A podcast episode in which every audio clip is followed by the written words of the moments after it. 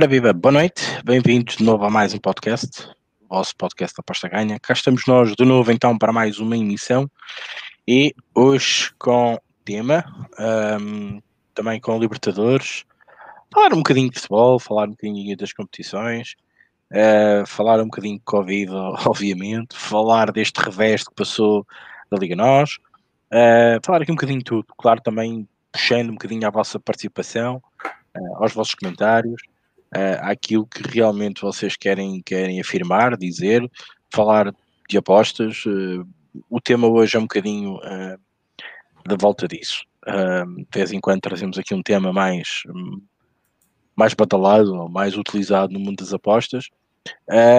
por isso hoje temos motivos mais que muitos, aliás, para, para debatermos aqui, passarmos aqui um bom serão, uma horinha de podcast para um, falarmos um bocadinho de tudo.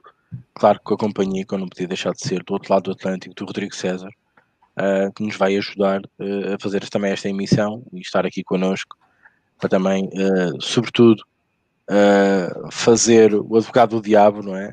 ele que lá está do outro lado e, e vai discordar tudo o que eu vou dizer. mas não, mas falarmos aqui, eu acho que desta vez nós, nós vamos nos entender um bocadinho. Uh, cheira, me cheira. Mas, mas normalmente é para fazer um bocadinho contraditório, como costuma dizer, um, e outra opinião, outra, outra visão sobre as coisas, uh, e, e, é, e, é, interessante uh, este bate-papo. cordial um, e que nunca no fim destes podcasts ninguém sai daqui chateado mas pronto Bom, a malta já está-se aqui a aproximar, uh, pelo menos já 12 pessoas já receberam notificação, estão connosco. Uh, Bem-vindo a todos mais uma vez. Hoje temos tema, temos futebol, temos Liga Nós, uh, motivos para vocês também uh, depitarem as vossas ideias. Rodrigo César, boa noite, bem-vindo, força, a Paula é tua.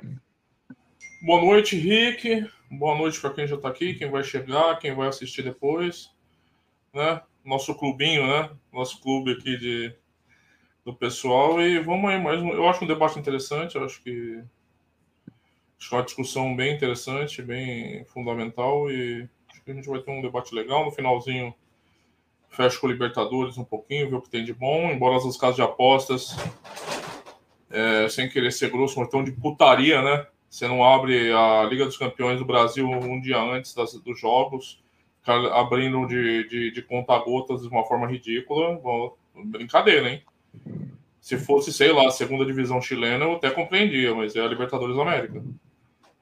Putaria total das casas de apostas. Mas é isso e vamos lá, vamos, vamos mais uma emissão aí. Sim, Rodrigo, tens toda a razão. Por acaso vou, vou pegar nesse, nesse teu particular que falaste das casas de apostas. Uh, não vou já lançar o tema, porque tem muito relacionado até pelo artigo que escrevi sobre isso. Uh, mas eu tenho reparado, isto aqui agora um, um desabafo, fizeste o teu do, do lado da Champions.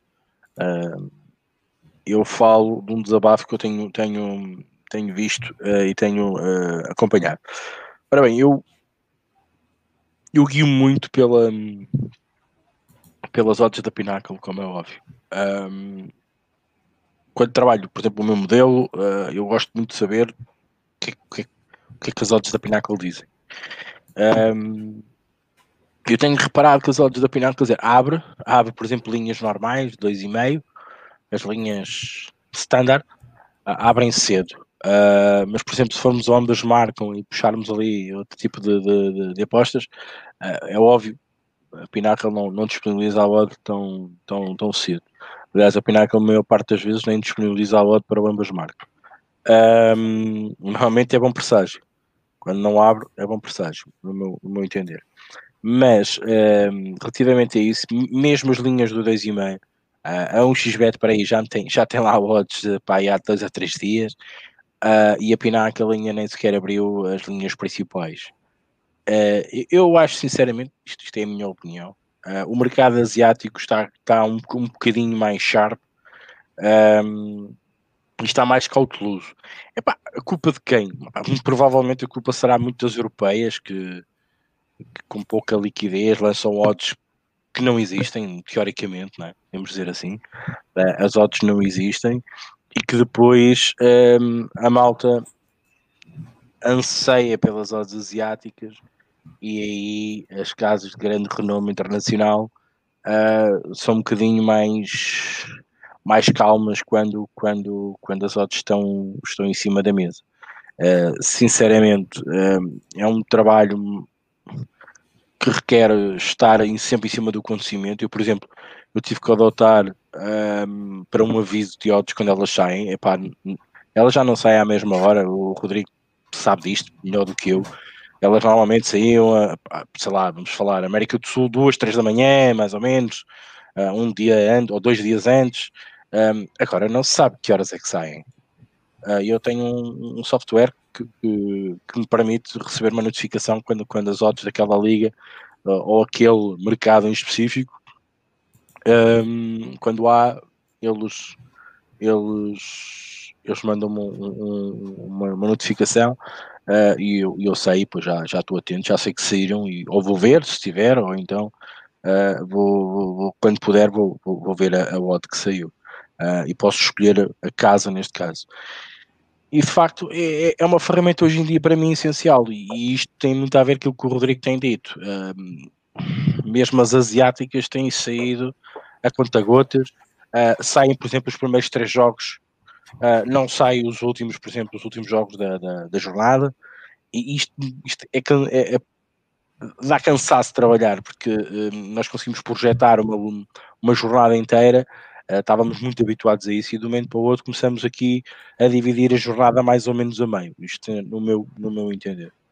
Um, por isso, um, o Rodrigo está cheio de razão, as casas estão com medo de evitar ideias. Eu não sei se é o problema do Covid, para saber se os jogadores vão todos a jogo, porque isso pode alterar muito. Não sei se as casas têm levado muito, uh, muita porrada com esta situação. Uh, não sei até que ponto também os algoritmos não estejam a ajustar e precisem de uma intervenção humana para alguém dizer que sim ou alguém dizer que não. Não sei até que ponto não está aqui a passar aqui um momento diferente.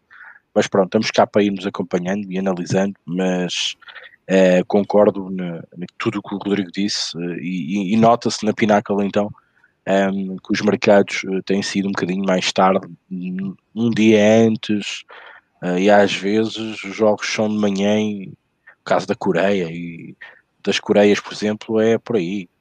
Às vezes são 11 da noite, o jogo é às 6 da manhã ou às 5 da manhã às 8 da manhã e não saíram odds. Saem lá para a volta da meia-noite, uma, duas da manhã. Isto é, é difícil, né? É uma dificuldade é. bastante bem, bem séria assim pra gente. É, é complicado. Porque eu aposto nestas ligas. Eu sou sincero, eu gostava muito de Q2 e Q1 e deixei. Não dá para trabalhar modelos, por exemplo, não dá, não, é, é impossível. Não, não, posso estar à espera dessas odds, nem dorme, é? Mesmo com notificações, quem é que está acordado às 3 ou às 4 da manhã? São, são salvas exceções, não é? Isso tem, tem sido. Tem sido olha essa copinha, olha essa copinha, porra. É, é, parece, parece que eles estão com medo, parece que eles estão com medo. Não, mas a copinha, oh, Rodrigo, eles na copinha metem aquilo liquidez mínima e mais coisa, menos coisa, bota-te um juízo grande e e acabou e, e, resolvem a questão. Aqui não, aqui são ligas, às vezes são ligas principais. Sim, exemplo, sim, sim. Ah, pô, Libertadores, Rick. Pô. Exatamente, Libertadores, né? Uh, eu acho que é Covid, eu acho que é o problema do Covid. Não sei. É, falando nisso, não sei se você viu as notícias que seis jogadores do Flamengo uhum. deram positivo para Covid. Jogaram quinta passada, tá? Pela pois. Libertadores. Um pois. pequeno detalhe só, só um pequeno detalhe. Pois é. Um, e já estou a ver a linha, a linha já mexeu muito, um, já está a mexer, aliás, por isso, uh, malta, quem quiser, olhe para isso. Um, bom, vamos então fazer um bocadinho o balanço muito rápido da Liga Nós. mais ou menos o espectáculo. O Porto respondeu bem à pressão de defender o título. O Benfica deu uma resposta após o desire na Grécia um, uma boa mistura de jogadores que fez. Foi engraçado ver, ver, ver alguns jogadores. Um, o Braga, como eu tinha dito aqui, achava que, que demorava um bocadinho a, a, entrar no esquema, mesmo assim ainda mostrou um ar da sua graça. Um Alex Felos, neste caso, top, não é? Pelos, pelos vistos, ou deve ser vendido, interessante. Um, um Boa Vista que, que, que, que, está grande, mais uma grande contratação agora também. uh, a ir ao Nacional. Foi um grande jogo, um grande jogo. Estava a ver que o meu, o meu mais 0,25 uh, ainda ficava apiado, mas lá, mas lá, mas lá, lá bateu pelo menos meia ganha uh, neste tipo de louco. Um, e agora tivemos hoje também um jogo 1 a 1 com o Portimonense Passos Ferreira. E de resto também não havia muito mais, mas podemos dizer que houve golos nesta primeira jornada da Liga Nós. Não sei até que ponto não teremos mais uma vez uma liga um bocadinho à semelhança do retorno pós-Covid. Esta questão do não haver público uh, pode mexer. Algo que eu também ouvi hoje uh, através do secretário de Estado do Desporto, parece que já há projetos para, para, para ter público. Aliás, acho que somos o único país da Europa uh, sem público nos estádios. Uh, França tem um mínimo, Noruegas, Uh, Espanha, acho que também. Acho que devemos ser os únicos, se alguém se quiser me confirme isso. E isso já está a ser aqui uma grande pressão. E, e, pelos vistos, parece que já há mais ou menos um plano traçado para que o público volte. Também já foi anunciado um bocadinho pelo presidente da, da Liga. Uh, mas, mas, vamos ver. Mais ou menos a Liga nós corremos bem, uh, pelo menos quem seguiu é louco Uh, não teve prejuízo de certeza. Uh, podia ter corrido melhor, ah, podia, mas não houve nenhuma perdida, por isso o dinheiro ficou todo do nosso lado e não das casas, isso é que é o mais importante. Esperar então a próxima jornada e ver aqui a parelha dos jogos e tentar tirar aqui também mais, mais algumas ilações e tentar aproveitar aqui valor. Um, e isto tudo, a Liga Nós uh, não, não jogou Sporting, claro, devido ao que aconteceu, jogo adiado, uh, e anseia-se aqui um bocadinho também pela, pela, pela entrada do Sporting na próxima jornada. Parece que a malta já está quase toda recuperada. Uh, vamos, vamos ver e vamos acompanhando. E também vamos acompanhando, se não houver aqui mais, mais notícias, com mais casos de Covid, uh, para, termos, para termos aqui, deste caso, uh, uma ideia como é que podemos fazer as nossas apostas e se há jogos adiados ou não. Mas pronto. Bom, Rodrigo, o Roy para ti também não é tudo. Questão fundamental. Caramba, é, então. A, a, minha resposta é meio ambígua. Não é tudo. Ao mesmo tempo é tudo, assim. Assim, porque assim, eu concordo, eu concordo com todas as ressalvas que você fez ali concordo com todas.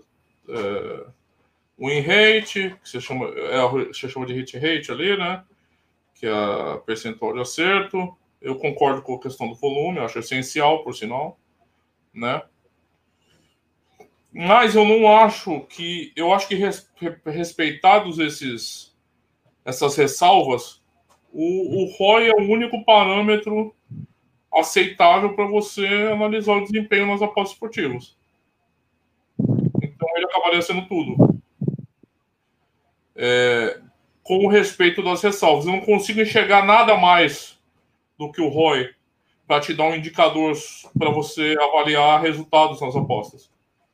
Eu acho que não existe nenhum indicador, nenhum parâmetro que substitui o ROI para para te dar um como você avaliar, né? Por exemplo, quando você vai avaliar uma empresa numa bolsa de valores, os fundamentos dessa empresa, você tem ali parâmetros que vão né, relação dívida, patrimônio, né, faturamento, endividamento. Você tem ali vários critérios que indicam é, o quão essa empresa é saudável, né? É, como a corporação é saudável, né? Para receber um investimento, para venda de ações, etc. Quando a gente vem para as apostas, né, que o pessoal das apostas costuma copiar muito né, coisas do mercado financeiro, até cansativo, é, terminologia tal, é, eu acho que é uma vassalagem que às vezes é desnecessária. Às vezes eu acho que é ok você trazer um conceito, né, mas às vezes é, é tanta coisa que é, falta um pouco de amor próprio também para as apostas, né. E quando resolvem criar conceitos também, tem que ser conceitos em inglês, é uma coisa ridícula. Bom, isso é outra questão, né, Henrique? É, quando eu olho para as apostas e tento avaliar tipsters, como você menciona lá, ou mais do que isso, mais importante que avaliar tips, avaliar nosso próprio trabalho, né? Porque Avaliar os outros é secundário, né? A gente precisa tomar cuidado para avaliar nosso trabalho. E quando isso acontece, eu não enxergo nada mais do que o ROI. Claro, o ROI ele é produzido sob certas, certas circunstâncias, né? Como você fala lá da, da, da longevidade, né? De um corte longitudinal, do tempo necessário, né? Então, assim, é... você tem condições para analisar o ROI, sem dúvida nenhuma. Sem dúvida nenhuma. Eu mesmo já falei isso aqui, eu não gosto de, de tipster para seguir o pacote que tenha um swing muito grande. Sabe? Não é meu perfil, né? Como eu já falei aqui de gestão de risco, né? Eu acho que tudo que você faz nas apostas, seja apostar, seja método, seja comprar coisas, seja consumir produtos, é, todas essas coisas têm que estar muito bem ajustadas com o seu perfil de risco, né? Você não pode ultrapassar muito o, que você considera o que te deixa confortável. É meio óbvio, eu já falei aqui, mas é sempre importante repetir. E o ROI, o ROI ele é isso. Né? Ele é produzido sob determinadas condições. Não é à toa como monitores públicos como o Blogabet, eles fornecem outras informações, né? Aquele mapinha do, do desempenho do teu ROI, o volume de apostas, casa de apostas. É, é outro fator que é muito importante também, né? Porque você fala ali de falsear o ROI, né? Um dos, dos... Inclusive, eu tô com uma série de três vídeos que eu gravei quando o Rick não estava aqui que eu ia lançar. Você vê como eu procrastino, né? E eu não lancei sobre golpes nas apostas. Um deles é sobre isso. Essa questão que o Rick mencionou até no artigo, que é uma, um falseador de ROI, né? Odds que não existem, como o Rick já falou agora. Você pode muito bem inflar as odds e quando as pessoas que você manda receberem, aquilo lá nunca existiu. Aquilo lá nunca aconteceu. E é uma fraude, né? Não deixa de ser uma fraude. Então, assim, claro, para produzir o ROI, existem diversas circunstâncias. Diversas, diversas, diversas. Ele não é um conceito puro, vamos dizer assim. Agora, se você me perguntar o que é tudo para você analisar as coisas nas apostas, o, a coisa final, eu vou te dizer, o ROI, porque não adianta ter um rate alto e um ROI negativo. Não adianta ter uma gestão de banca boa, controlando o volume, como você menciona ali no, no, no segundo quesito, e ter um ROI negativo. Então, no fundo, o ROI é tudo. Ao mesmo tempo, é importante fazer todas as ressalvas que estão no artigo, porque ele é produzido sob determinadas circunstâncias. Ele é um parâmetro, como todo parâmetro, como toda variável, né? Você precisa ter, ver como ela é produzida. Então, eu concordo totalmente. O win rate, é, você pode ter um apostador, que eu vou usar exemplos é, extremos, tá? Mas não mentirosos. Você pode ter um apostador que passa 11 meses do ano no negativo. E ele acerta quatro apostas e termina o ROI positivo no final do ano. É ruim isso? Em tese, não. Ele aposta com EV+, certo? Ele aposta com EV+. Se você tiver... Aí eu entro na questão do volume da banca que você falou. Se você tiver apostadores com uma banca inesgotável, capaz de perder 11 meses e aguentar para terminar no final do ano positivo, e aí você vai analisar se o retorno é suficiente. Aí é uma questão muito particular, tá? Se, se o retorno é suficiente. O fato é, o cara aposta com EV+. Anos de apostas, ele tem esse estilo e termina o ano com, no green, mas você tem períodos de, de, de, de bad run enormes. Só que ele acerta aquelas sodes gordas, como o Rick fala, que é, trazem equilíbrio para o ROI dele. Ele é um apostador do EV+. Agora, quando você vai analisar como o EV+, é produzido, tem essas questões. E aí eu entendo o argumento do Rick que o ROI não é tudo, porque se você precisa olhar outros fatores para analisar o ROI, então ele não se basta sozinho. E aí, nesse ponto, eu concordo com o argumento, eu concordo com o título. Eu só quero dizer assim que no limite eu só enxergo o ROI como como parâmetro possível, entende, Ricardo? Eu não acho que tem nenhum outro parâmetro que substitua o ROI para você determinar se um apostador é EV mais ou EV menos, se ele é lucrativo ou não. É só o ROI. O que não quer dizer que ele não seja produzido com determinadas condições e essas condições precisam ser analisadas. Porque, de fato, elas têm que estar de acordo com a sua gestão de risco. O que te deixa confortável. Um apostador desse não me deixaria confortável. E olha só, eu tenho outro exemplo que eu dei. Esse apostador que passa meses no vermelho num swing muito grande e um apostador mais regular com ROI menor.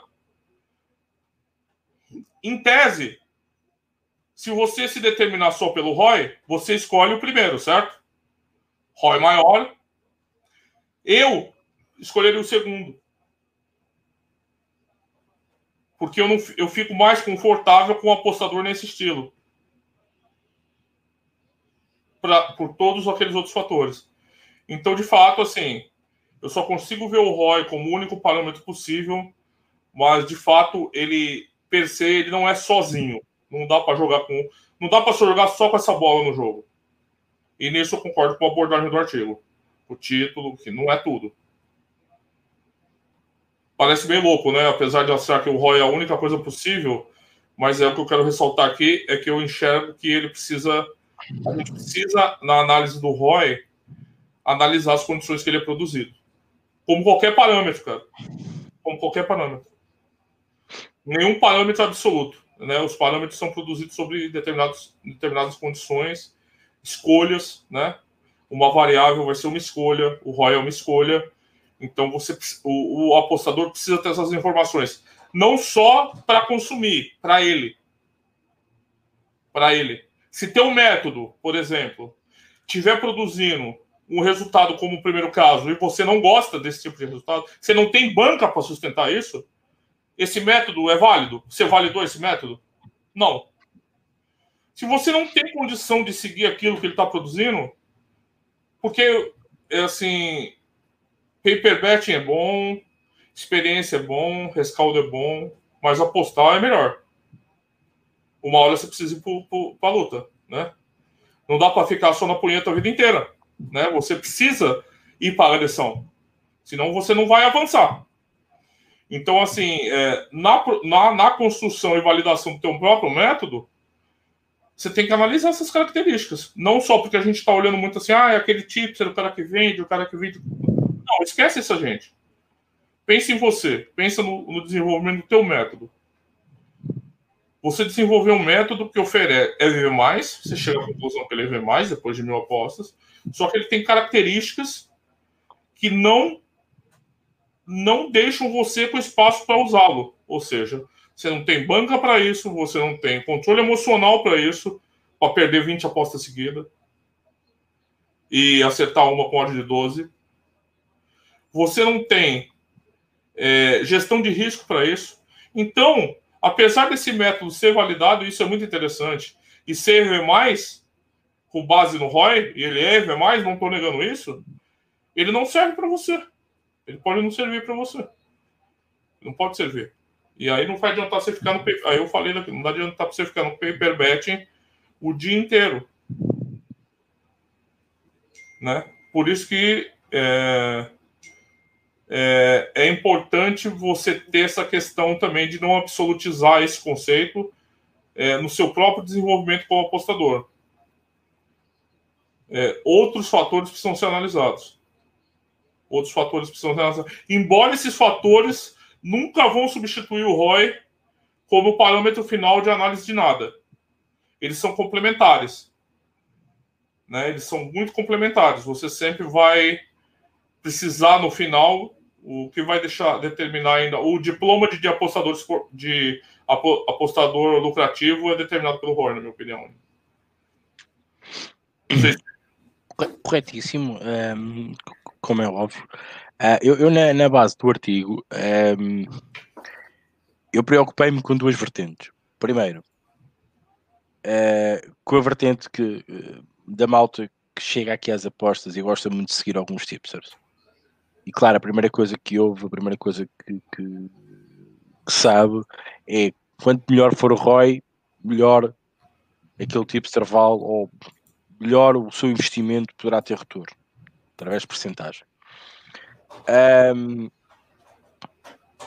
esta é uma da primeira questão, que era que as pessoas que chegam a este mundo não vão seguir um tipster só porque o ROI. Até porque, como diz o título do artigo, o Rodrigo já explicou aqui muito bem, ah, o ROI não é tudo na, na, questão quando nós temos que decidir uh, uh, por seguir algum tipster, como eu escrevi no artigo. Esqueci um bocadinho uh, o nosso ROI. Porquê? Porque o nosso ROI, nós intrinsecamente sabemos o quanto ele vale. Porque se nós formos honestos, e depois aqui é a parte mais bonita da coisa, se formos honestos com nós próprios, nós sabemos perfeitamente que aquele ROI pode estar influenciado por uma outra coisa qualquer que nós tenhamos feito.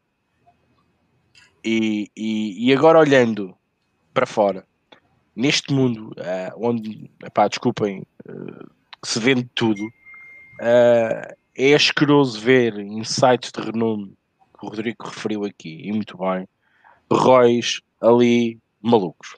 E quando nós vamos a ver, aquele ROI é construído uh, com odds que não existiram, ou é construído uh, com odds a triplicar, a quadriplicar, onde Uh, a pessoa aposta quatro vezes e se acertar dessas quatro vezes ou três vezes tem mais três, três tentativas. Vamos simplificar muito isto. Um, isto engana. E isto aumenta o quê? Aumenta o volume.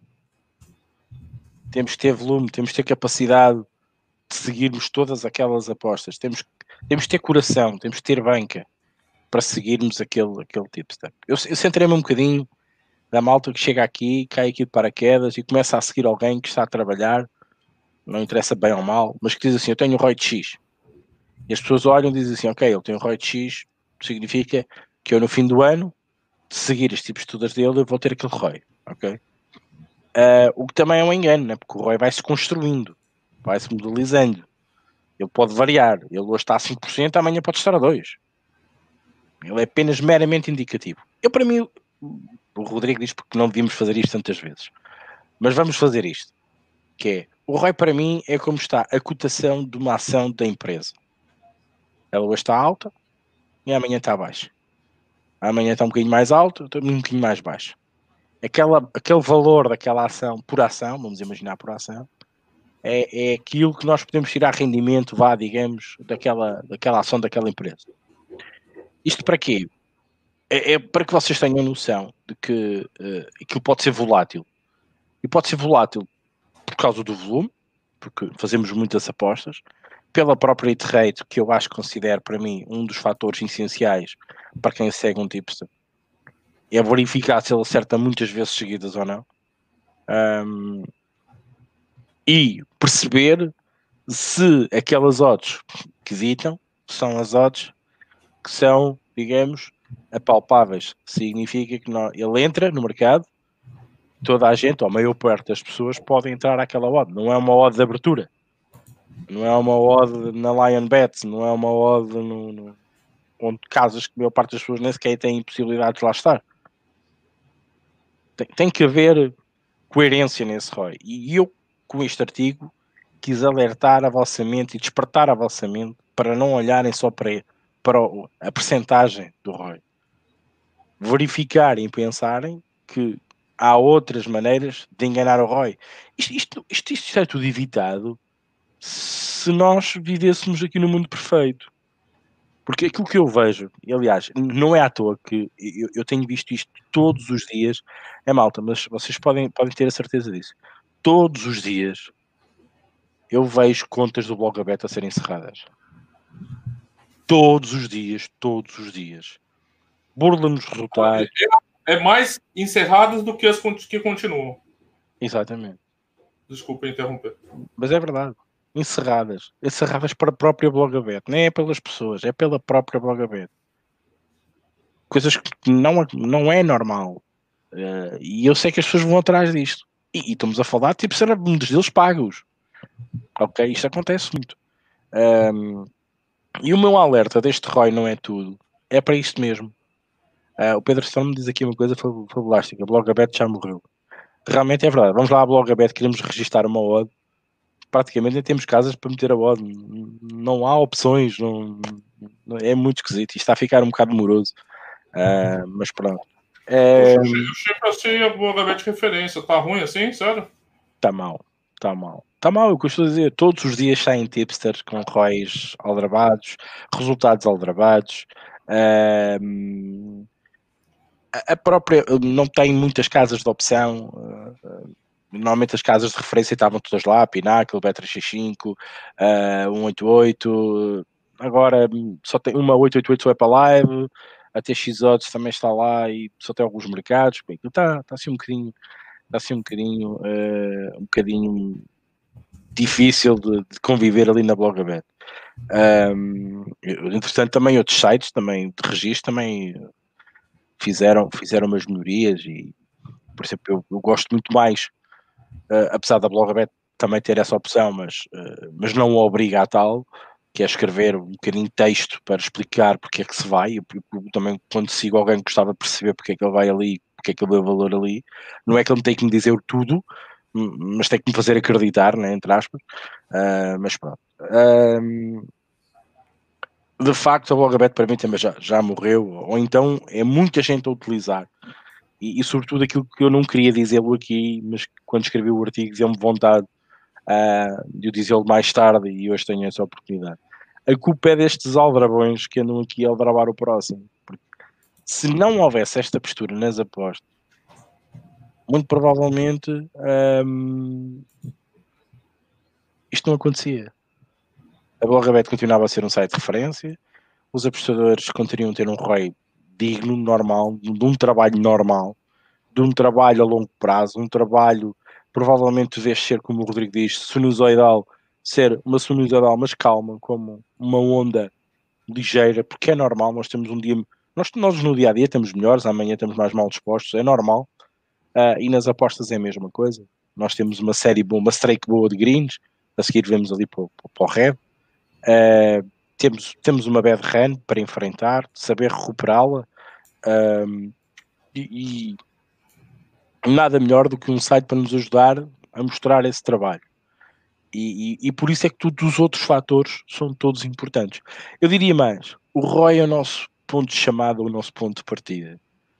Um, se vimos um apostador, está aqui um já a dizer que tem 6.2, é um ROI que chama a atenção. 350 piques não são muitas, mas, mas já chama a atenção. Uh, um, um, um ROI de 2% com muitas piques é um ROI que chama a atenção. Agora, depois temos que ver realmente a hit rate, ver a brutalidade do tipster, a verificar as casas que utiliza, porque depois isso também pode não me servir. É, isto, isto, isto é mesmo para vocês terem noção de que o ROI pode-vos pode chamar a atenção. Aquela, aquela percentagem pode dizer muito do tipster, mas também pode não dizer nada. E foi aquilo que eu quis fazer. Foi dissecar um bocadinho dos róis verdadeiros existentes de quem trabalha honestamente nesta, nesta profissão, se assim podemos chamar, e daquele ROI normalmente estrondoso e, e maluco, quando vocês vão ver, e vocês nem percebem qual é a estratégia do homem. O homem faz apostas em odds malucas, em mercados malucos e que depois acerta uma porque a OT está a 12 e tem 12 tentativas para, para voltar a bater uma. Isto acontece, por exemplo, já estão a falar aqui, no Odds Portal. No Odds Portal acontece muito isto. Esta questão dos ROIs enganadores, acontece muito isso. Se vocês fizerem uma pesquisa no Odds Portal, se colocarem o vosso filtro por ROI, vocês vão verificar que a maior parte dos ROIs que estão lá em cima, a não ser que eles são privados e que ninguém vê, uh, as apostas, se vocês forem ver as apostas, não, não são apostas comuns. Ele não vai no 2,5, amanhã vai no mini line, amanhã vai no, no handicap, ou não faz só handicaps, ou não faz só gols, ou não faz só ambas marcam. Não, ele, ele faz apostas uh, double chance para o underdog, uh, a 4 e tal, ou 8, uh, em ligas, ok, a gente até duvida se ele tem conhecimento ali, e vocês aí é logo uma chamada de atenção. Aquele ROI não é verdadeiro. E a maior parte de vocês daquelas ligas, em certas casas, e sobretudo em Portugal, vocês nem conseguem apostar. Por isso, muita atenção. Por isso é que eu digo, o ROI não é tudo. É um, é um. Agora vamos passar para a parte honesta da, da, da situação. O ROI é um grande, é um grande, uma grande chamada de atenção do trabalho do tipster. Aliado ao yield, aliado à hit rate, ao win rate, como, como o Rodrigo chamou, é igual. Uh, para mim é, é, é, a publicidade que o, que, o, que, o, pode ter. Uh, ou, digamos, o grau de confiança que o prestador pode ter. Um, e acho que vocês devem olhar para isto e também devem olhar, como eu disse, para vocês dizerem, este gajo é bom, tem um ROI aceitável, tem uma, tem uma boa hit rate, tem, tem, tem capacidades uh, para eu poder seguir, é importante vocês terem estes fatores em conta. Este artigo foi um bocadinho mesclado, vá, digamos, para quem chega e quer seguir, um tipster, mas que também percebam porque que têm que olhar para o outro lado. No caso intrínseco, voltando aqui à vaca fria, um, nós temos a noção perfeita daquilo que fazemos mal e do que não fazemos mal. Se não tivermos o nosso Excel, o nosso registro de, de apostas, vai nos dizer porque é que aquele ROI não é verdadeiro. Porque muito rapidamente aquele ROI vai, vai se ajustar para o sítio certo. E vocês vão reparar, por exemplo, no mês a seguir, o gajo, pau, vai para lá para o sítio certo. Vocês tiveram ali um pico, pá, tiveram uma, uma boa strike, mas entretanto, no mês a seguir, entraram numa bad run. Isto é normal. Isto é normal. E, e, eu acho que o ROI é algo que chegamos ao fim do ano, é algo que tem que ser uniforme, tem que ser estável, tem que ser crescendo, mas muito lentamente, no meu ponto de vista. Um, porque é uma amostragem muito grande de, da capacidade de acerto nas apostas. Claro. Isto para dizer o quê? Para dizer que o ROI, o Return of the Investment, significa que, que é o retorno que nós estamos a ter através do nosso investimento por cada euro podemos, ou por cada 100 euros, temos X% de ROI e podemos uh, arrecadar. Uh, mas na teoria, na prática, ele ROI pode ir alterando de dia para dia, de mês para mês. E é preciso ter essa noção. Acho que falámos um bocadinho de tudo. O Rodrigo foi exímio. Mas assim, só uma. Você concorda que não tem substituto para o ROI? O ROI é a chamada de atenção. Quando a gente analisa volume e o it rate, elas, elas servem para analisar como o ROI é produzido. Elas em si, elas não valem nada. Não, não, não, não. Sem ROI, elas não valem nada, Rick. O ROI, o ROI é o ROI é aquilo que chama a atenção. O ROI é a imagem, é aquilo. 4%. O ROI é um indicador. É, é 3%, é 4%. Sim, mas é, é o que você é a tua identidade. O in-rate não é, Rick. Você pode me falar que você tem 70% de in-rate, você é um apostador é, com prejuízo. Também é o ROI que diz lucro. É o ROI que você é lucrativo. O ROI, sim, o ROI é chamada de atenção. O ROI é aquilo que diz assim: este gajo, este gajo merece não, atenção. Você fala chamada de atenção, parece que você está falando um negócio pejorativo. Não, não, é, é nossa chamada de atenção para o lado bom. Quer dizer, repara, se eu tiver um ROI de 0,5%, mas tiver um tipo com um ROI de 3%, com quem é que eu vou olhar? Com quem é que eu vou fazer o passo a seguir? Que foi aquilo que eu disse. O ROI não é tudo. Porque é que eu, a seguir vou olhar para o, para o hit rate, a seguir vou olhar para o volume, a seguir vou olhar para as outras. O ROI é aquilo que me chama a atenção, é aquilo que se mete na mão. Você vai olhar um rate, você vai olhar o volume para analisar como aquele ROI chegou naquele lugar. Claro, exatamente. Para no certificar se aquele ROI, se ROI corresponde à realidade. Então. Exatamente, eu concordo então, totalmente. Você vai olhar. Eu, eu concordo com a premissa do artigo por causa disso. Não é absoluto, você vai olhar. Mas você vai olhar por causa do ROI. Você vai falar, ó, esse ROI é 5%. Você está dizendo que esse cara tem lucro de 5%, né? Sim, sim, Ele sim. tem mais de mil apostas, aí, aí cada um escolhe o que é suficiente. Para mim, o Dunadão, eu sempre falo que é o Duna que inventou isso aí para mim, mas eu sei que é um número arbitrário também, mil apostas, né, Rick? É arbitrário. Ele inventou porque ele achava que era uma distribuição razoável para você analisar resultados de um apostador. Eu concordei, não, eu não inventei isso aí, eu, eu segui alguém que falava. Mas é arbitrário. Alguém pode usar outro número. Você pode usar outro número e é respeitável também. Você pode usar 500, você pode querer 3 mil. Aí eu acho subjetivo. O que eu quero dizer é o seguinte: quando você olha o ROI, e aí você vai desconstruir o ROI, como você falou, você vai falar oh, como é que isso daqui chegou nesse número, Aí você vai usar o volume de apostas, o win rate, quantos meses o cara ficou no prejuízo, como é o padrão de bad runs dele, como ele respondeu as bad runs. A gente pode falar aqui de mil coisas, mas a gente está falando do ROI. Como ele chegou nesse ROI, como esse ROI é produzido. Aquelas outras variáveis não valem nada sozinhas. Elas são suporte para o ROI, para analisar o ROI. Sozinhas elas não têm significado nenhum. Porque, no fundo, a gente só sempre está separando lucrativo de não lucrativo. E quem determina isso, na, na minha visão, é só o ROI. Por isso que a minha questão é assim: elas são importantes, mas são acessórias. São, elas servem para analisar ele, que é o, ele é o negócio. Ele é servem de confirmação. Elas servem para nos confirmação, porque se não tivesse uma hit rate muito grande, se tiveres uma média de odds, por exemplo, muito baixa, ou aliás, uma, ou uma média de odds muito alta, tu dizes assim, hum, ficas logo desconfiado. É? Média de odds muito alta, uma média de 3. Tu dizes, este gajo anda a apostar em odds malucos. Este ROI é um, é um ROI que está influenciado por alguma coisa.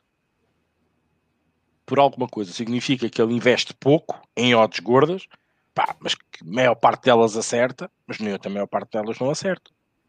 Mas o ROI está lá. O ROI está lá. O ROI está identificativo. É, não, sim. Aí se você vai ver, pô, esse cara aí tem um rate, ele tem um ROI de 5, mas o rate dele é de 25. Você tá feliz com isso? Tá bom para você? Então vai. Não tá? Não vai. Claro. Né? É, ele tem um volume de 600 apostas por, por, por mês. Inclusive, um dos vídeos que eu falei é um pouco sobre isso, né? Aqueles grupos que tem que uhum. tentam ludibriar nessa questão, né, Henrique? Você vai, 600 apostas por mês, você aguenta. Por isso que aí você desmonta o ROI, né? Claro. De fato, você... mas todas essas análises do resto é para ver como ele foi produzido, para identificar, mas ele continua sendo, para mim, a única expressão de análise de alguém. Assim, é só ele, só tem o ROI, que fala, ó, oh, você tem lucro, você não tem. Claro. É, é, é o preto e o branco na, nas nossas apostas. Um, e depois nós vamos ver se aquilo é mesmo branco ou se é um branco sujo, ou se é um preto mais negro, uh, e, e, é isso que fazemos a seguir na, na análise. Eu, eu, só quis mais uma vez, e, e refuto esta, esta questão, já vamos pensar aos comentários, porque é importante isto, já vi aqui que há muitos é. comentários sobre isso. Uh, é uma chamada de atenção muito grande para aqueles apostadores, como é óbvio, não tão experientes uh, a seguir hipsters, uh, até a avaliar a sua própria, a sua, o seu próprio desempenho, mas eu aí coloco completamente de lado, aliás, nem falo nisso no artigo, porque eu acho que nós sabemos bem aquilo que fazemos, quando não soubermos, estamos mal. Um, mas eu acho, eu acho que é bom para quem chega e perceba que não se deixe iludir com os ROIs, porque a mim preocupa-me cada vez mais uh, a banha da cobra. Aqueles que vos querem atirar areia para os olhos e os ROIs altos assim, e vocês ficam iludidos. Roy, como o Rodrigo diz, como é óbvio, e é, e é, é, e é um fator muito importante para avaliar um tipster. Uh, pode-vos iludir para 5, 6, 7, 8, 10%, 12% de ROI, e vocês dizem, pá, este gajo é muito bom, e não, vocês nem vão saber porquê. E, e, e, e depois, ele é muito bom, faz 12% de ROI, mas é preciso, mas faz 500 apostas por dia. E vocês só têm 5 euros de banca ou só tem 10 euros de banca, ou tem. E vocês não conseguem fazer as 500 apostas por dia que ele faz. Uh, isto, isto, é mais uma chamada de atenção, porque vocês não devem só olhar algo e acharem que aquilo é a verdade suprema. É um indicador, é uma métrica que temos que olhar e que é obviamente identificativa do trabalho daquela pessoa. Mas não é tudo. Okay? Mas não é tudo. Como o Rodrigo estava a dizer no início, e também já me vou calar, a gente vê o valor da ação, não é? Mas gostamos de saber qual é o património da empresa. Se tem dívida, se não tem dívida, se estão a, se estão a investir, se não estão a investir. É, isto que nós depois temos que fazer. Ok? Isto por isso é que eu disse. Uh, o, o, o título é mesmo isto. O ROI não é tudo. É, mas não é tudo.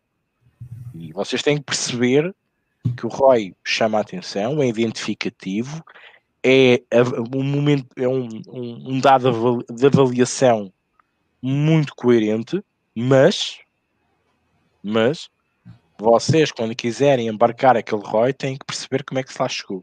Sobretudo aqueles que seguem. Isto é que me preocupa. É aqueles que seguem e cegos à espera de ter aquele retorno quando aquilo realmente não é bem assim. É, mas não é bem assim, ok?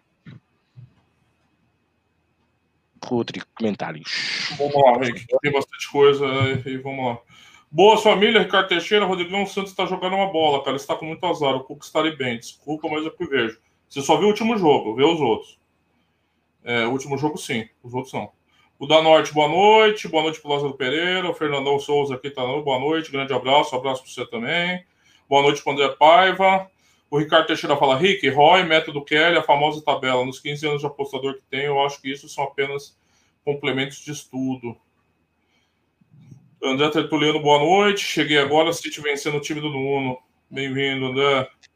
Rubem Batista, amanhã Krasnodar para ganhar o PAOC. Aí, ó, aposta do Ó, Emplasto, boa noite, Emplasto, bem-vindo. Qual a vossa opinião em relação a fazer auto-bets? Por exemplo, jogos de madrugada enquanto estamos a dormir, quando a hora de chegar a tal que desejarmos. Acho, acho que beneficia. Eu vou falar rapidinho, já passo para o Rick. Se você encontrou aquela odd de valor para aquele jogo, aplicou, chegou a tua Fairline, não vejo problema nenhum o método que ela é feita. Para mim, o negócio é a produção da tua linha. Se tem valor ali, não tem problema. Rick. Eh, concordo com, com, o Rodrigo. Uh, eu só, só me estava meti aqui mais um bocadinho de pimenta nesta questão.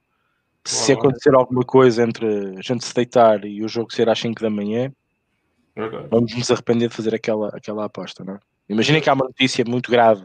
É pá, um acidente, uma coisa qualquer. sei lá, uma coisa qualquer. Por norma não acontece. É óbvio, não é? As coisas têm uma tendência natural de, de, acontecerem. Né? Naturalmente, não há nada de especial. Mas pode acontecer. Eu, eu não faria assim. Mas é possível de fazer. Uh, se perguntarem, já fizeste? Não, não faço. Autobetos não. Tá certo. O Zé Saturiano confirmou mais um, Vitinho, sete jogador do Flamengo. E a festa foi boa. Será que eles beijam tudo na boca, André Tertuliano? Ricardo Teixeira, Rubem, 900 milhões do City contra 130 do Nuno. Faz diferença, sempre faz, né? Mas também fazia, né, do Lyon, né? Lyon contra o City também, né? Nem sempre é tão linear, né? O Rubem Batista, eu falei que era Del Valle empate, mas nunca pensei que era 5 a 0 E eu que dei a tip aqui na terça, de segunda, de over 2,25. Aí no dia do jogo fui lá lancei o ambas marcam no site. 5 a 0 Toma, Rodrigo, palhaço. É, o Rubem Batista diz que os jogadores estão fartos do Menec, parece que sim.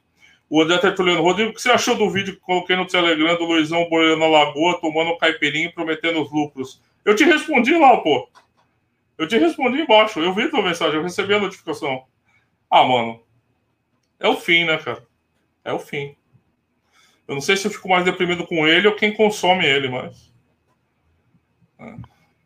Semana, de semana tava rolando isso, pipocando o vídeo. Nego perdeu 35 mil reais numa aposta. Nego ganhou 40 mil reais numa aposta. É isso, né? Então, vai.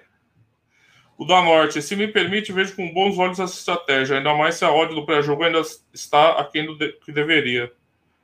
Luiz Batista da Boa Noite, acho que em Espanha e Inglaterra não há público.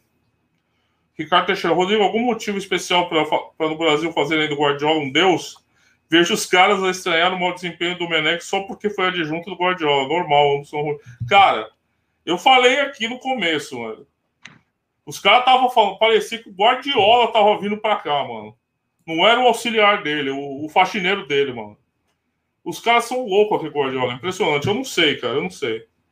Eu não sei. Não sei se era por causa do Messi, não sei. O brasileiro é meio vira-lata às vezes, tá? Às vezes sempre. Eu tenho que admitir. Eu conheço as nossas falhas, as nossas faturas, tá? E se tiver brasileiro aqui no chat, pode me desmentir se discordar de mim. Mas a gente às vezes tem um comportamento meio. Não tô questionando a qualidade do Guardiola. Eu sei que você não gosta. Eu, eu gosto, não tanto quanto no idolato, mas eu gosto. Eu estou falando que o brasileiro, em geral, tem, um, tem uma, uma coisa meio vira-latista, assim. O Implasto concorda com o da Norte. Boa noite, Francisco Tipster. Sports Investments. o Fernando Souza, Libertadores Flamengo gosta do ambas marcas. Over 2 em live pode ter mais valor.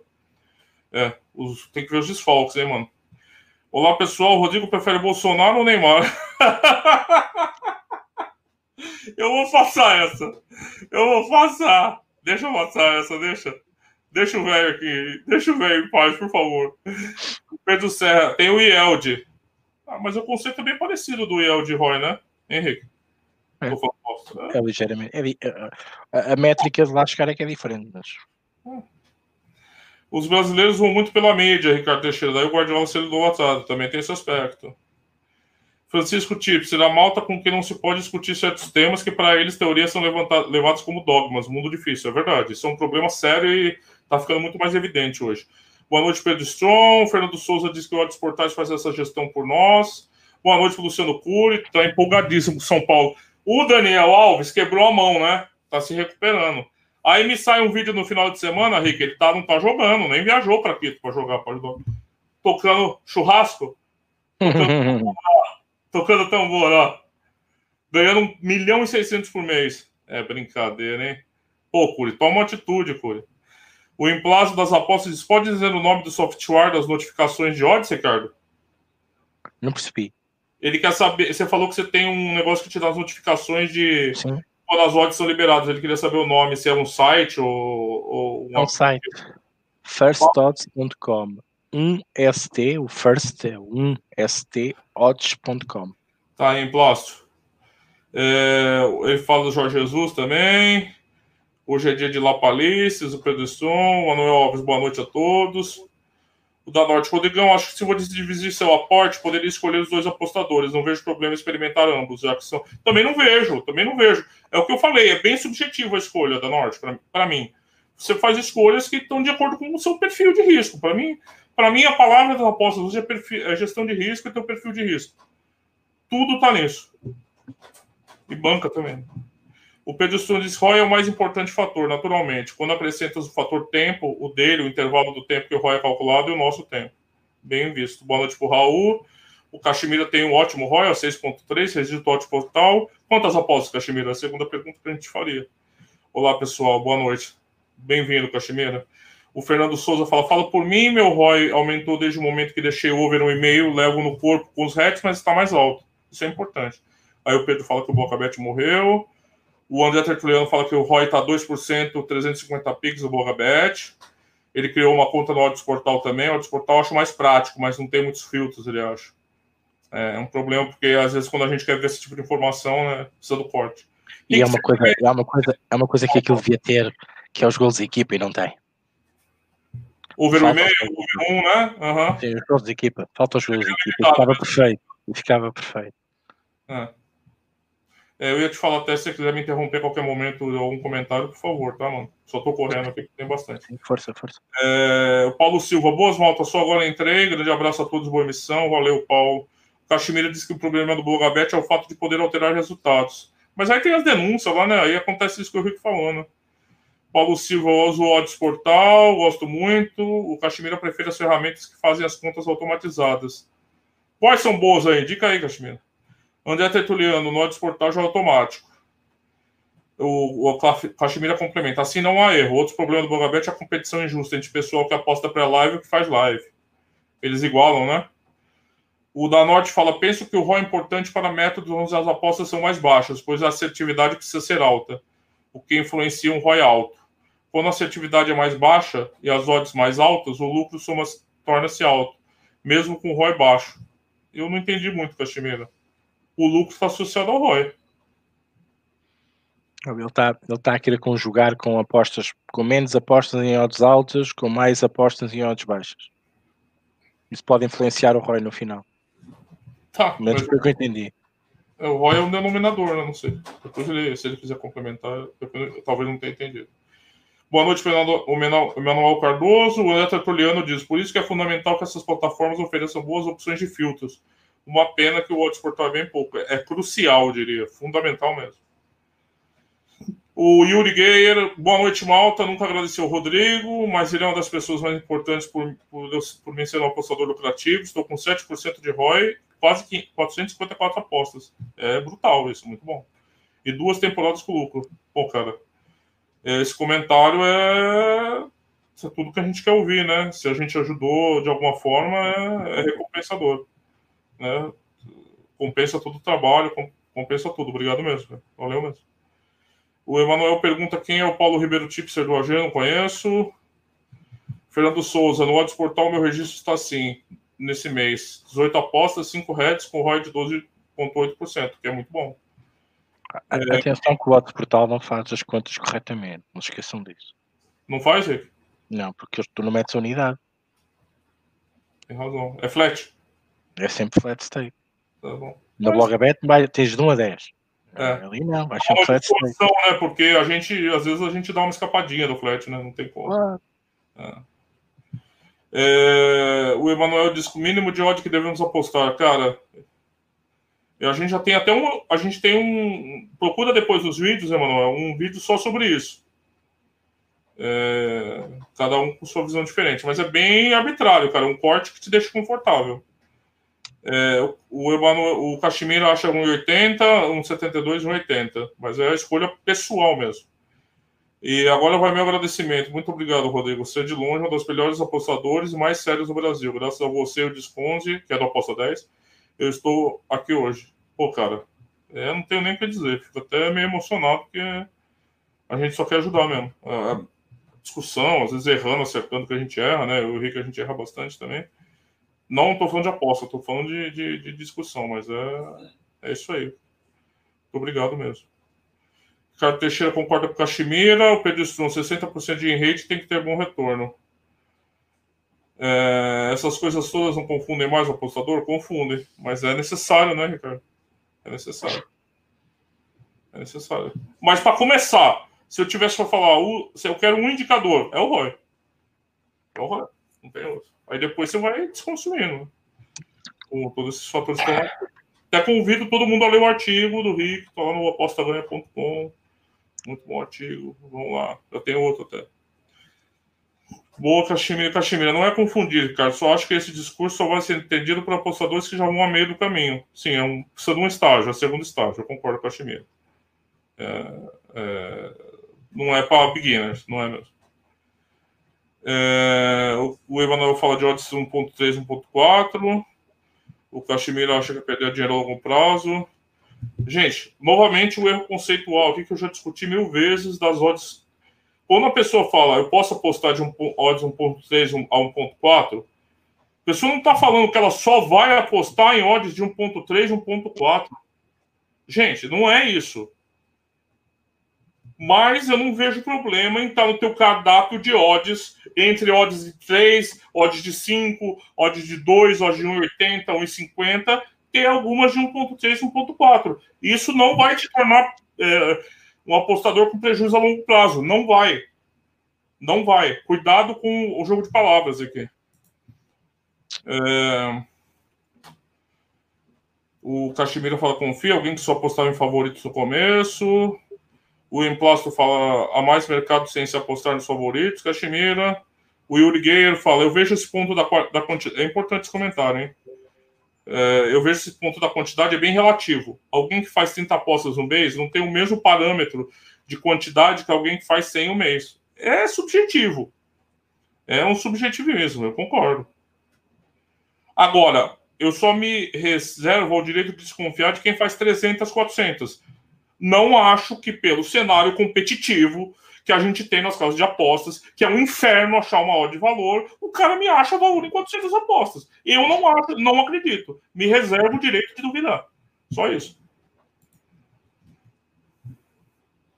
É, o Cachimira fala: essa pergunta é difícil, que aposta em casos legais é sempre risco associado.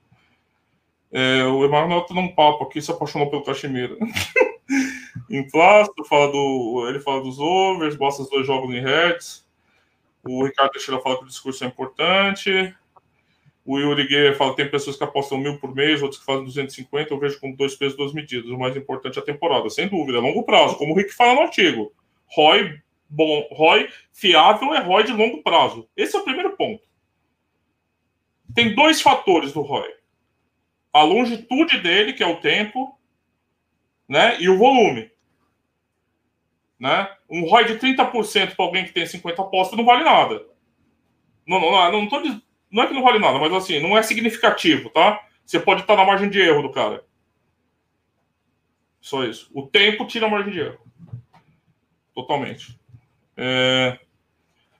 Caximira, Caximira, depois da consulta por Por Manuel. É... O Caximira, o Ricardo Massa está aqui no programa, é bom tipster. Acompanha os ambas marcas over 2,5 dele. Tem os grupos dele, Caximira. Entra no grupo do Ricardo Massa.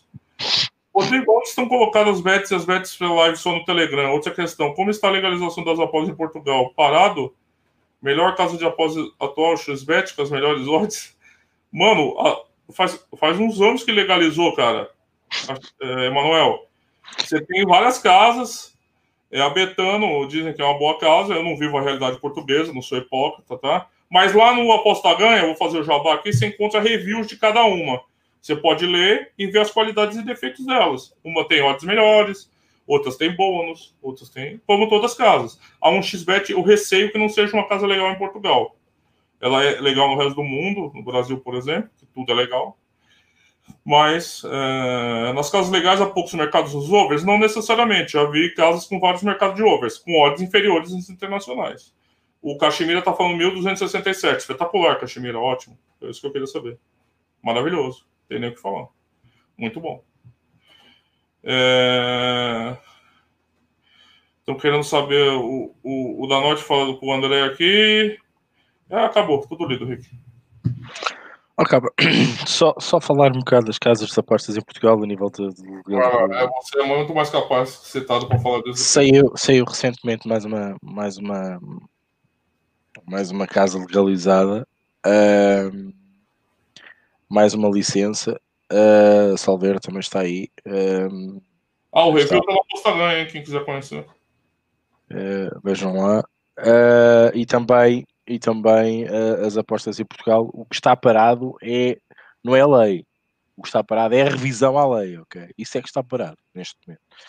Um, tem, havido, tem havido aí algumas jogadas de bastidores, tenho estado atento, por acaso, através da, da PAJO, que é, que é uma associação de diversas casas de apostas que se juntaram uh, e que falam muito sobre, sobre as apostas em Portugal, bastante atento até sobre isso, um, onde vários, uh, várias casas se juntaram nessa associação e com essa força tentar mostrar ao Estado português e ao público em geral e, e ao mundo das apostas um, algumas, algumas nuances preocupantes da lei portuguesa e também fazendo até uh, webinars de, de, com, com, com outras instituições estrangeiras para que nós também tenhamos a noção do que se passa lá fora e o que não se passa aqui, sobretudo.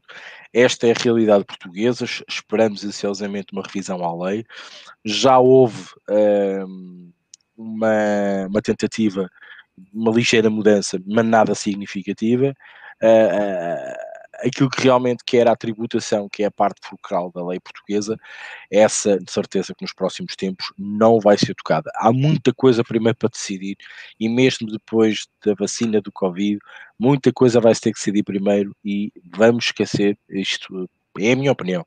Vamos esquecer a, a revisão à lei. A não ser que alguém venha com, com esta ideia eh, e que ache possa ser aqui uma maneira de, dar mais alavancagem uh, à retenção de, de impostos para, para, o governo um, através das apostas esportivas. Eu creio que poderá haver uma chamada de atenção quando o Brasil regulamentar. Eu, acredito que o, Brasil será uh, uma, uma chapada de luva branca uh, da maneira como vão regular, ou como se espera que seja regulamentado. Há quem diga, há quem diga da maneira como está a ser pensado e que está prestes, entretanto, a, a, a, aparecer pelo menos os primeiros indícios. Filho? Sinceramente estou, sinceramente estou. Ah, será melhor que a nossa. Será melhor que a nossa. Rodrigo, será melhor que a nossa. Ah, tudo bem, sim. Será melhor que a nossa. Não tenho, não tenho dúvidas disso. Poderá ter os seus senãos, é normal. Ah, sim, pô. Nada, é Nada é perfeito. perfeito nada é perfeito, mas acredito que seja melhor que nossa. E acredito provavelmente, provavelmente e, e, não é por não é, não é não é à toa que as casas portuguesas estão a apostar no Brasil, a abrir casas de apostas no Brasil. Acho que o Betano, vi que abriu aqui, né? Até, a, a Viva Gol, que é da Beton PT, uh, ah, outras casas. Exatamente. Não é, não é à toa que as casas estão doidinhas para estar ali a bater-vos à porta. Elas sabem que a lei vai ser mais ou menos justa. Então pode estar e, e vai ser uma bufatada. Vai ser uma bufatada. Confidencial. Vai ser, sim, vai ser uma bufatada para que esta malta aqui da Europa que anda a dormir e que a comunidade europeia disse assim: pá, façam a vossa legislação. Só tem que ter mais ou menos estes requisitos. Proteção ao jogador, pá, pá, pá, pá, pá. ok, sim senhora, parabéns. Mas depois cada um fez, fez o que quis. Espanha. Só bosta. Espanha arrepiou o caminho. Arrepiou o caminho. França está como está. Itália está como está. Quer dizer, Espanha foi a única que achou que realmente isto não batia certo. Então mudou ali um bocadinho a, a sua atitude. E não é à toa que cativou casas de grande porte para, para pararem em Espanha. Não é? é verdade.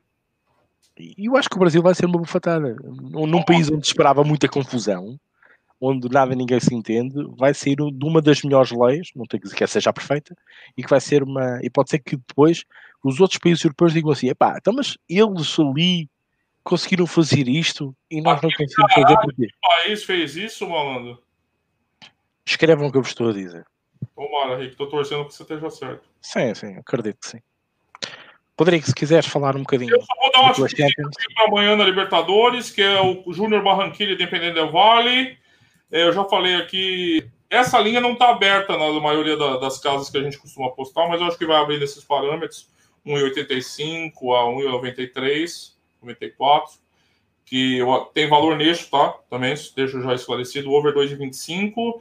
É, Júnior precisa da vitória de qualquer jeito, vai se abrir em casa, vai para cima e jogar 5 independente do Vale. Vocês viram o que ele fizeram com o Flamengo, né?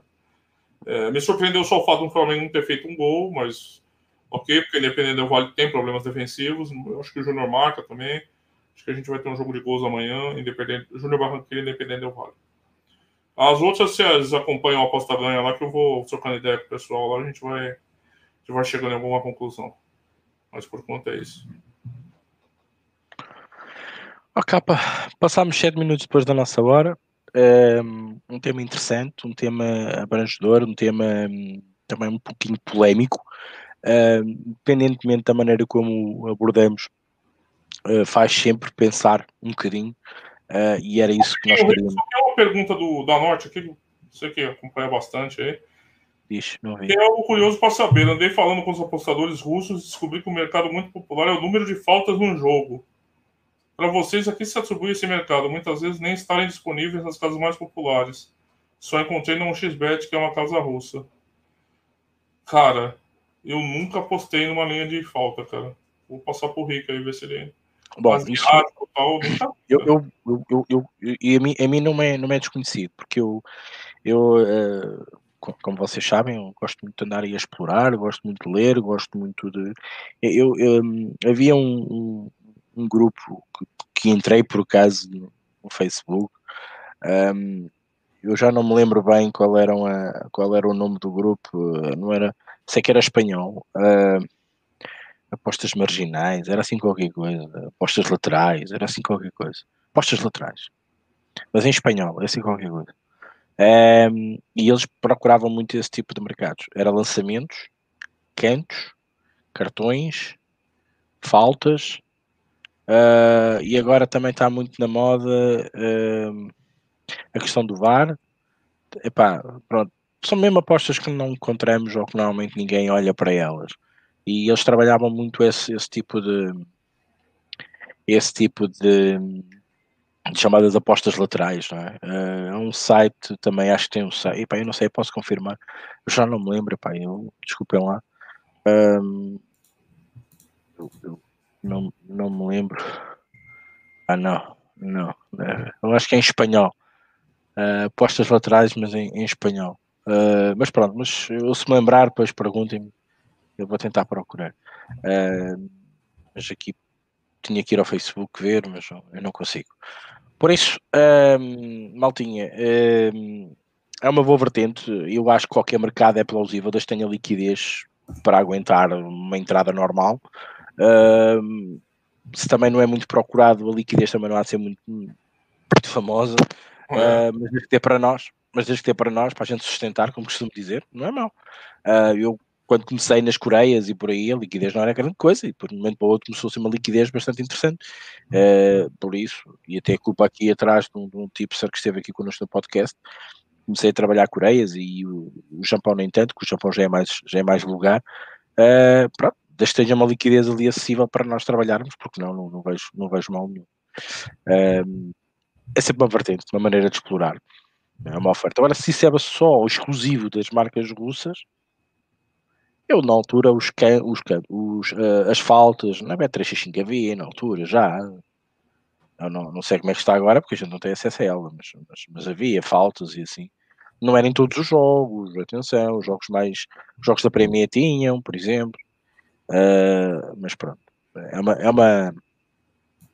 É mais uma vertente. Bom, estou-me alongando mais. Maldinha, muito obrigado. Um abracinho a todos. Quinta-feira estamos aqui de novo para mais um podcast. Conto com vocês todos, os vossos comentários, as vossas opiniões. Fazemos questão de as ler e uh, ficarem aqui gravadas para memória futura, como a gente costuma dizer, até o YouTube nos permitir existir.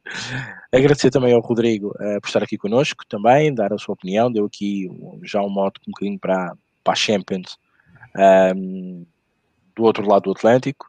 Uh, e vou-lhe passar a palavra para se despedir da malta e depois fechamos então a emissão. Rodrigo, mais uma vez, muito obrigado. Força. Adorei o debate hoje, adorei os comentários. Uh, esse que faz a gente, a gente ter vontade de vir aqui conversar. Né? Esse debate de ideias é, é fantástico. É, Para mim, fundamental e motivador.